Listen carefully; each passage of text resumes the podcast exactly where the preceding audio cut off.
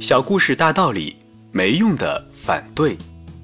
萧伯纳的剧作《芭芭拉上校》出版后，某剧院为之安排了一场甚为隆重的公演。公演当天，各界知名人士都应邀前去观赏。当然，作为作者，大作家萧伯纳也是必在其中的。演出相当成功。谢幕时，萧伯纳应观众们的要求上台接受众人的掌声。可是他刚刚走上台，观众席便有一个人对他大骂道：“萧伯纳，你的剧本真是糟透了！你简直就是在耽误我的时间！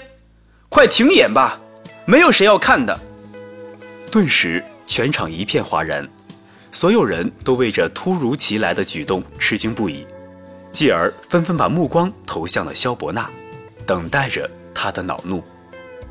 不想萧伯纳非但没有生气，还笑着向那个人鞠了个躬，然后彬彬有礼地说道：“哦，亲爱的朋友，您说的我都同意，但遗憾的是，全场这么多人，只有我们两个人反对。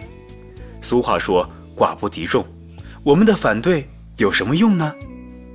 说完，他便带着微笑向所有的观众挥手致意，现场立刻响起了。如雷般的掌声，并伴随着接连不断的叫好声。